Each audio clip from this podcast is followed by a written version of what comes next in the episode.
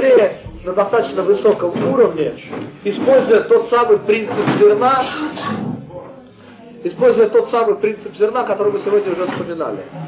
Собственно, можно назвать эту тему четырехмерность еврея против трехмерности человека.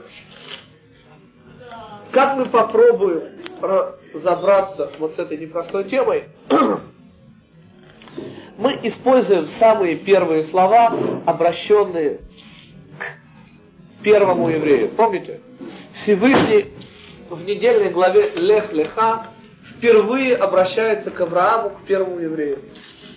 И говорит ему очень непростые слова, которые мы сейчас разберем, и с их помощью попробуем разобраться все-таки, чем же еврей отличается от нееврея. Помните, мы уже сказали на первом уроке, что да, еврей это пятое состояние.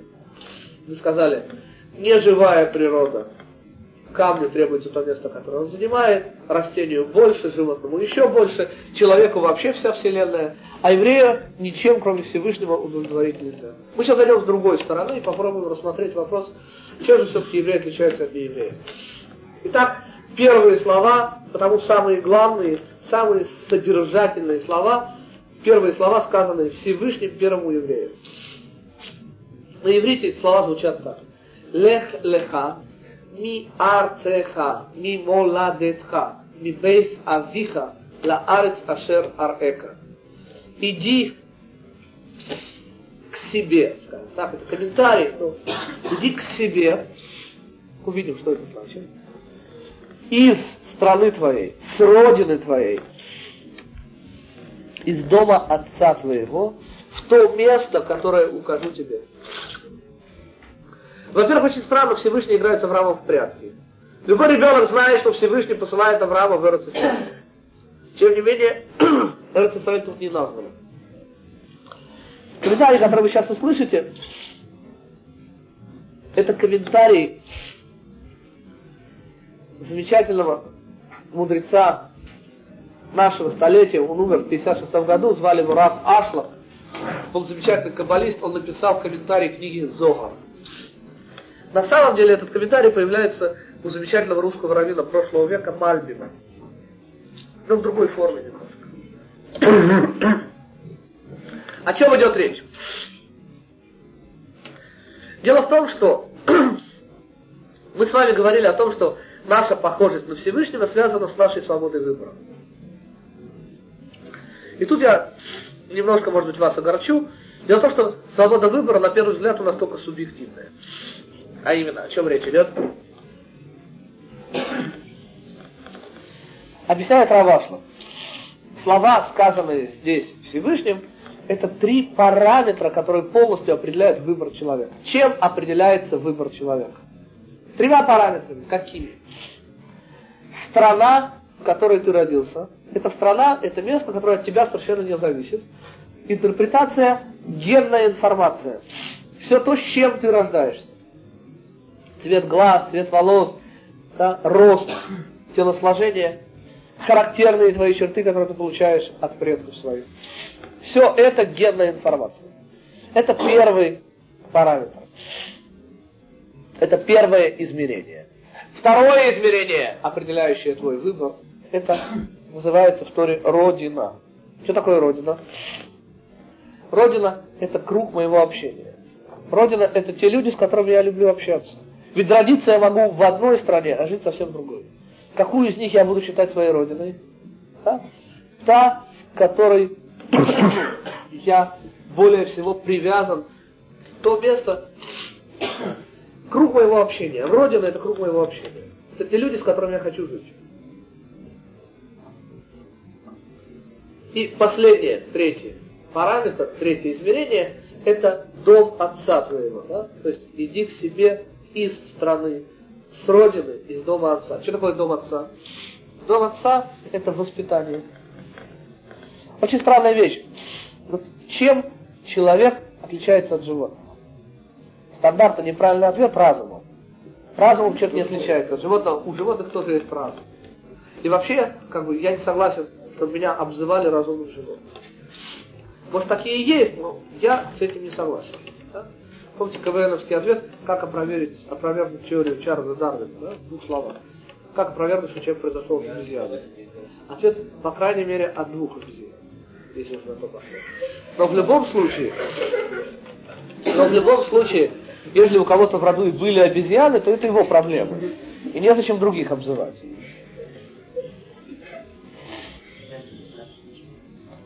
Так вот, чем человек отличается от животных? Ответ, вы знаете, в Талмуде написано Бейт Софрим, и знаете, о чем речь идет? Бейт Софрим, дом писцов, о Хейдере, о месте, где маленьких еврейских детишек учат читать, писать. А почему это называется дом писцов? А потому, объясняет Талмуд, что обучающий маленького ребенка подобен писцу, который пишет на чистом листе бумаги. Помните Маугли у Киплинга? Так вот это чистый вымысел. Почему? Потому что такие случаи, к сожалению, были, когда маленький ребенок попадал в стаю волков, если его вовремя не спасали, то он вырастал волком. Каких бы усилий вам этого не стоило, это ни к чему не приведет. Вы никогда не сможете вырастить из тигренка кошки. Никакими усилиями вам не удастся вырастить да, из кошечки тигра. Животное, оно однобоко. Животное имеет всего одну программу. Она неизменна. Вы можете уничтожить животное, вы не измените программу. Помните, человек это повесть ангела и животного. У человека две программы. На иврите это очень просто видно. На иврите нет слова, то есть есть слово лицо, пан, но оно никогда не используется по отношению к человеку, только по отношению к животному рыбу. А у человека говорят всегда пани, лица. Почему лица? Потому что у человека как бы два лица, внутреннее и внешнее. У человека две программы, и, соответственно, выбор между ними. Итак, человек чем отличается от животного? Свободой выбора. Вот чем человек отличается от животного. А вовсе не разумом. Разум есть и у животных. Меньше, больше, дело же не в количестве, а в качестве. Качественное, принципиальное отличие человека от животного – это сложность человека. Теперь человек может с помощью своей свободы выбора не звести себя на уровень животного. Это может. Так вот, воспитание ребенка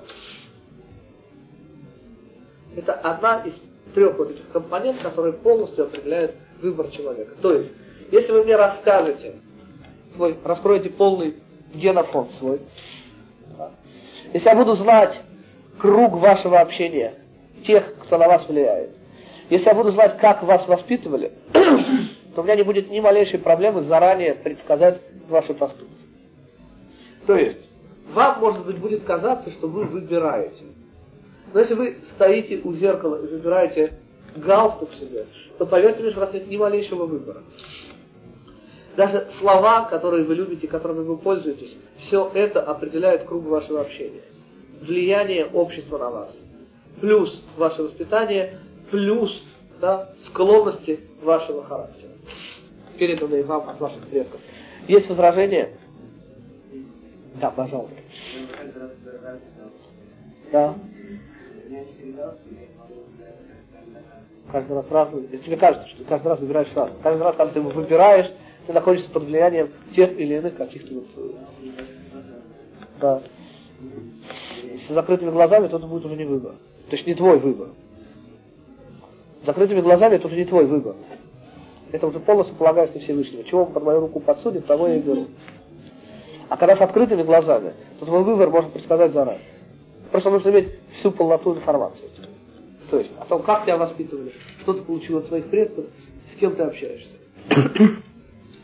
Все твои любимые слова, способ одеваться, да, все твои характерные сегодняшние черты, все это следствие всех этих трех причин вместе взятых.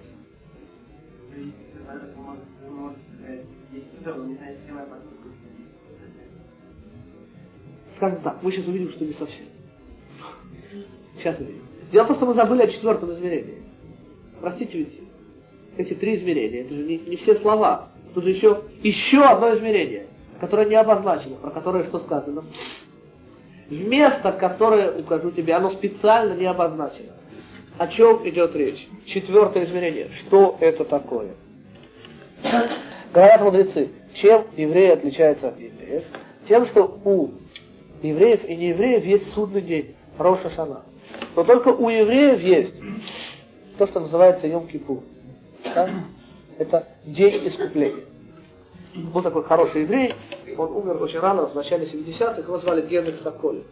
Он по этому поводу целую такую маленькую притчу придумал, он назвал ее Гроссмейстер. Звучит приблизительно так, я, к сожалению, по памяти написал, очень красиво написано. Гроссмейстер был непобедим. Только его детям иногда удавалось свести с ним партию в ничью. Ну, конечно же, говорили мастера игры, ведь это его дети. Тогда самый старый и опытный из мастеров объяснил им, дело не в том, что это его дети. Они играют не лучше нас. Просто отец позволяет им брать ходы обратно. Это хорошо объяснил. Итак, речь идет о чем? О том, что еврей способен порвать причинно-следственную связь. Я сейчас расскажу одну историю, она как бы немножко иллюстрирует то, о чем мы сейчас с вами говорим. История была на самом деле, таких историй было сотни, тысячи, может быть еще больше, к сожалению. Эта история очень близка к нам в таком во временном смысле. 1831 год. Николай Палкин да, увяз в этот момент в войне с Турцией. И поляки поднимают восстание. Великое польское восстание, в результате которого очень многие монголоидные типы Сибири до сегодняшнего дня носят польские гордые фамилии. Поляков в результате согнали в Сибирь, куда подальше, там они так и жили. Там в моде царской землеросе там такой литовец появляется. Иван Будрайтис. Вот это из этих самых. Чистый монгол по виду, но с литовской фамилией, потому попал в литовскую землю. Одна из двух, как мне объясняли, приличных хороших дикционеров. Так вот, в 1931 году поляки поднимают восстание. Почти полтора года да, они удерживают, даже не то чтобы власть, но, по крайней мере, русских в Польше не было. Потом восстание подавили. Но в чем проблема поляков была тогда?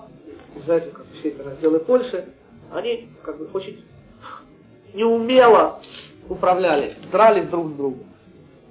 И что произошло? Как любая другая власть, которая хочет ощутить себя сильной и показать да, свою силу перед народом, чего надо было сделать? Надо было кого-нибудь убить, повесить. По обвинению в шпионаже. Теперь кого обвинить в шпионаже? Русские уже убежали. Да? Поляков как-то неудобно даже обвинять в шпионаже. И, естественно, слава Богу, всегда в таких случаях есть евреи. Они всегда потенциальные шпионы, они в любой стране пятая колонна, нет проблем. Схватили первый попавшийся 11 евреев. Это было в городке Вилковир, недалеко от Вильнюса. Среди этих 11 евреев был хозяин лучшей гостиницы, лучшей корчмы. Там тракт проходил из Москвы в Вильну, и вот его гостиница стояла на этом тракте, и там очень любили пировать, была пятизвездочная гостиница. Да. Он был ее хозяином, его звали Рэб Адес. Адес была его фамилия. Короче, он попал в эту самую тюрьму, где их всех ожидало повешение по обвинению в шпионаже, и там, находясь в тюрьме, он написал письмо польским аристократам, которых он которые сейчас стояли во главе восстания и новой власти, и которых он помнил еще по раньше временам. Дело в том, что все эти самые польские аристократы пили у него горилку и горячо и вслух обсуждали планы будущего восстания. Вот он написал письмо, сказав им, если бы, сказал он, я был бы шпионом, то вы бы сейчас были бы в Сибири. Очень просто. У польских аристократов есть замечательно хорошая черта, они очень горды и почувствовать тут как бы такой страшный упрек, они немедленно повелели выпустить этого самого Рэбе Абеса. Рэб Абес отказался находить из тюрьмы, мотивируя это тем, что все остальные евреи виновны так же, как его. Если хотят вешать их, то пусть вешают и его. Вина у них совершенно одна. Короче, ситуация была очень неприятная, дело получило огласку, и было найдено замечательное Соломоново решение. Совершенно случайно в число этих 11 евреев попал один, который как бы евреем был только номинально. Времена уже были совсем модерные, прогрессивные, 1531 год. И был молодой человек, который родился в еврейской семье, но как бы от Торы отошел. Христианство он не принял, поскольку был современным молодым человеком, атеистом. Он жил с поляками, как поляк, одевался по-польски, имя себе польское взял. Был Яков, стал Ян. Вот. И они что решили? Соломонова решение решили они. Уж про этого еврея никто не скажет, что он еврей. А поляки антисемиты известные. Они всегда знали, что он еврей. Так его и повесят, всех остальных выпустили. Вот именно этого, который на еврея не похож, решили повесить. Поскольку евреям было сказано, чего в голову ворочать, какой он еврей, посмотрите. Ни пейсов, ни бороды, одевается как поляк, горилку с, поляк, с поляками пьет, чего вы хотите. А поляки вообще претензий не имели, ради Бога. Повесят евреи, хорошо. Да. А дальше произошла вещь очень необычная. Вот этот самый Рэб Авес, господин Авес, да, он уже был такой пожилой еврей, и он начал просто, вот, что называется, орать всюду, где он мог, и посылать письма, куда он только мог послать, по поводу того, что этот еврей совершенно не виновен. И что, если им так надо повесить еврея, пусть повесит его. Этого самого Абеса, сколько уже человек пожилой, а этот человек совсем молодой. Ему еще, говорит, жениться надо, детей рожать, чего вы, собственно, его вешаете? Повесьте меня. Ж так нужно повесить еврея. И так он долго и громко об этом кричал, что полякам стало как-то неудобно его вешать, и они снова придумали замечательное решение. Что они придумали? Они решили как? Ну, власть мы или не власть? Власть. Значит, надо же вешать, нельзя же не вешать. Ну что они придумали? Выведем его на виселицу, дадим ему поцеловать крест, потому что известно, что он атеист, ему на все эти вещи наплевать. Пусть целует крест, и мы тогда скажем, ладно, черт с ним раскаялся, пусть проваливает на все четыре стороны. И было тайно объявлено евреям, что никто его преследовать не будет, никаким христианством пахнуть здесь не будет, он ничего никому не обязан. Опять же, не забывайте, что времена уже были просвещенные. 1831 год. В Германии уже вовсю развивалась наука. Революция французская уже 50 лет как была. Все были граждане, все было хорошо. А дальше произошла вещь совершенно необычная. Поймите, что вытекало из всей жизни этого молодого человека. Очевидным образом он должен был поцеловать крест. Ну поймите, был молодой человек без предрассудков. Он прекрасно понимал да, всю бессмысленность христианской религии. Он не уважал собственную иудейскую веру. Вообще был прогрессивный молодой человек. И он прекрасно понимал, что его будущая жизнь, которую еще много-много лет надо было жить, куда важнее вот этой глупости поцеловать крест. Ну, глупость поцеловал и поцеловал. Так вот он зашел на пьедестал, да? Его виселица, его виселица, что сделала? Понимаете, она задним числом переначала всю его жизнь. Получается, что вся его жизнь была пьедесталом его виселицы. Он порвал причинно-следственную связь. Из всей его жизни никак не вытекала его виселица. Мало того, написано, что еврей способен делать свои промахи своими заслугами. То есть, ведь он совершил то, что называют у евреев кидушаше. Он отдал максимум того, что у него было. Он да, ради уважения к Всевышнему пожертвовал своей жизнью. Не став принародно целовать крест. Кстати, еврейская Аллаха в этом смысле разрешает целовать крест, если это один на один для спасения жизни. Если это принародно, надо умирать, но крест не целовать. С другой стороны, говорит Аллаха, что если человек смолодушничал и не умер, никогда нельзя его в этом упрекать. Ну так вот, этот человек молодой, вопреки всему, всей своей жизни, да, что сделал? Он отказался целовать крест да, и погиб на виселице. Что я теперь могу задним числом сказать? Что вся его жизнь этим его поступком была переиначена. И из сплошной полосы антиеврейских поступков стала чем? Причиной его кидуша то есть он задним числом переначал всю свою жизнь. Но самое главное для меня, что его поступок никак не вытекал из его прошлой жизни. Просто никак не вытекал. Это называется четвертое измерение, о чем идет речь, попробуем разобраться. Что такое Йом-Кипур? Йом-Кипур это что? Есть рецидивист еврей, который совершает постоянно какой-то грех. Не важно сейчас какой, любой. Что такое Йом-Кипур? В чем главная проблема рецидивиста? Помните, калина красная. Прошлое преследует. Настоящее да, включает в себя прошлое. Даже если ты хочешь уйти из банды, то банда тебя найдет. Отсюда трагизм все это, калина красная, подобное. Так вот, у еврея есть уникальная совершенно возможность, которая отсутствует у нееврея. Что может сделать еврей? Еврей может воспользоваться Йом-Кипуром, или же без него, он может порвать причинно-следственную связь. Он способен на поступок, который никак не вытекает из этих трех параметров. У еврея есть четвертое измерение. как лучше понять, что такое четвертое измерение. Три главных параметра еврея, когда он живет в этом мире, это что? Это работа, семья и Тора. Собственно, жизнь еврея, который живет по Торе, складывается из трех главных параметров. Работа, семья, Тора. Ну и что? А то, что четырехмерность еврея, знаете, к чему приводит нас? Потому что, оказывается, от еврея требуется отталкиваться от семьи, от Торы и от работы для чего? Для приобретения Всевышнего. О чем речь? Как попасть в четвертое измерение? Отталкиваться от трех. Все время использовать три измерения, как то, от чего надо уходить. Не дай Бог, что я имею в виду? Речь идет о том, чтобы уходить от Торы, уходить от семьи и уходить от работы. Чем идет речь?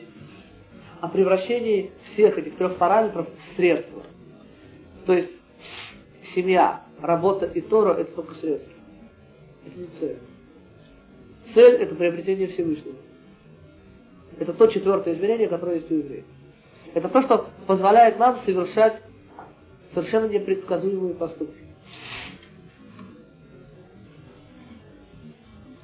Что это значит? Тора, семья и работа это только средства. Во-первых, надо сразу договориться, что мы в этом мире еще не волшебники, мы еще только учимся. И в этом смысле этот мир это не только место работы, сколько даже место учебы. Сказано, что Авраама, Авраама мы называем Авраам Ха-Иври. Что значит Иври? Есть несколько объяснений, мы возьмем только одно из них. Это от слова лавор, овер, проходящий. Что называется, Всевышний один раз послал Авраама, и мы с тех пор все идем, и идем, и идем. Он хорошо его послал, с тех пор мы идем. О, дальше не бывает, к самому себе. Для того, чтобы понять, собственно, куда мы идем, и заодно разобраться мы попутно получим еще один результат, принципы еврейского воспитания. Дело в том, что на иврите нет амонимов. Да? То есть запер замок на замок, чтобы замок не замок, да? такого на иврите быть не может. Почему? Потому что нет случайной похожести слов. Любая похожесть ивритских слов означает корневую смысловую связь. И чтобы понять, чего требуется от еврея, и где находится это четвертое измерение, мы сейчас попробуем разобраться, и этим мы сегодня закончим, какая связь между тремя ивритскими словами, имеющими общий корень. Слова эти – хинух, то есть воспитание. Второе слово – светлый еврейский праздник Ханука, тот же самый корень. Хав, нун, э, хет, нун, хав. Хинух тот же самый. Хав, э, хет, нун, хав. Хинух. Да? И какое у нас еще слово с тем же корнем? Ханихай. Десны. Какая связь между деснами, праздником Ханука и воспитанием детей? У нас такой вопрос получается. Интересный вопрос. Ответ будет еще интереснее. Вот, давайте разбираться. Сначала мы начнем с самого простого. Самое простое это воспитание. Остальное еще.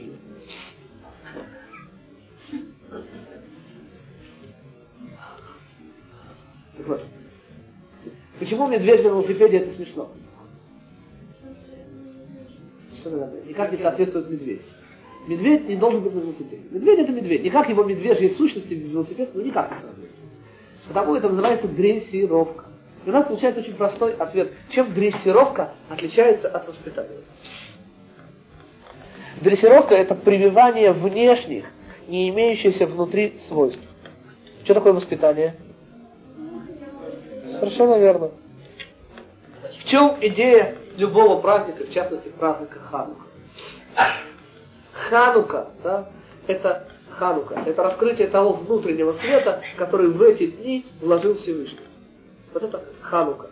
И хинух, таким образом, это реализация заложенного в нас внутри. То есть, когда еврейская мама заставляет своего абсолютно не имеющего слуха семилетнего сына пиликать на скрипке, это дрессировка. Да? Но вот если у него есть талант, то это уже воспитание. Но это уже его проблема. Самое главное, чтобы у него внутри было. Чтобы это не было чисто внешним прививанием, без того, что это у него внутри есть. Теперь, при чем здесь десны? Нормальная реакция молодых родителей на своего первого ребенка, у меня жена немного подрабатывала, когда училась в университете, акушеркой. Вот она говорит, что нормальная реакция первых родителей, э, молодых родителей своего первого ребенка, да, это вот совсем как человек. Так они реагируют. Совсем как человек. Пальчики, носик, совсем человек. Совсем нормальная реакция. Так вот, когда ребенок рождается, тем не менее, у него чего-то не хватает. Чего? Зубов. Так вот, где они, простите? О, так зубы-то есть. Просто они еще не прорезались, они сидят внутри. Им еще предстоит прорезаться. Вот вам связь. Связь между воспитанием, деснами да, и праздником Ханука. Речь идет о заложенных внутри качествах, которым предстоит проявиться. снова пример того, что в иврите нет случайных похожестей. Просто не существует. Вот. Что сказано Аврааму? И где находится четвертое измерение? Аврааму сказано уходить от трех параметров. Уходить от всего того, что составляет суть жизни любого человека. Уходить куда? В неведомое. В то, что можно определить как направление, ведущее к Всевышнему.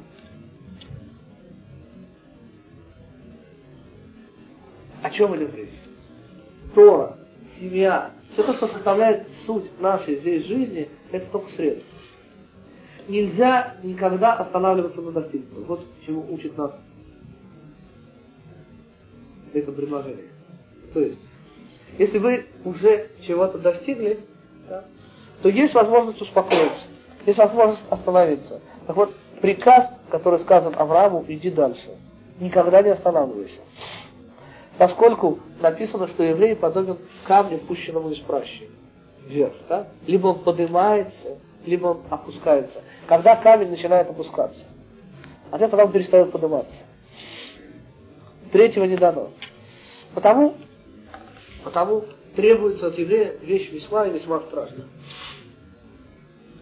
Но зато очень хорошо оплачивать.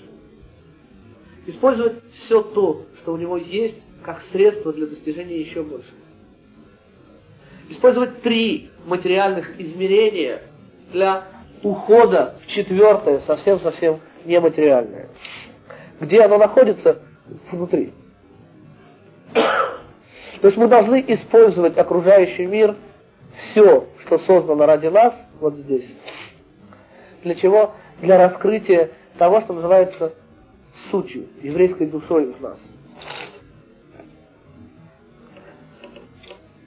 То есть семья, работа и Тора – это только средства для самореализации, для раскрытия того потаенного, что заложено в каждого еврея.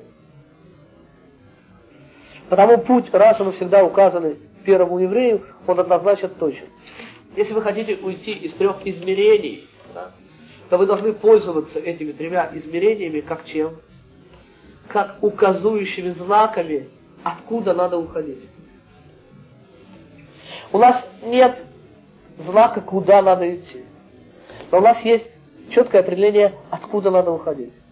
Нужно Тору еще больше, семью еще ближе, работу еще действеннее. Еще и еще и еще, и никогда не останавливаться. Слово «овер» на иврите означает еще «ава». Мгновенность прохода. Все уходит в прошлое.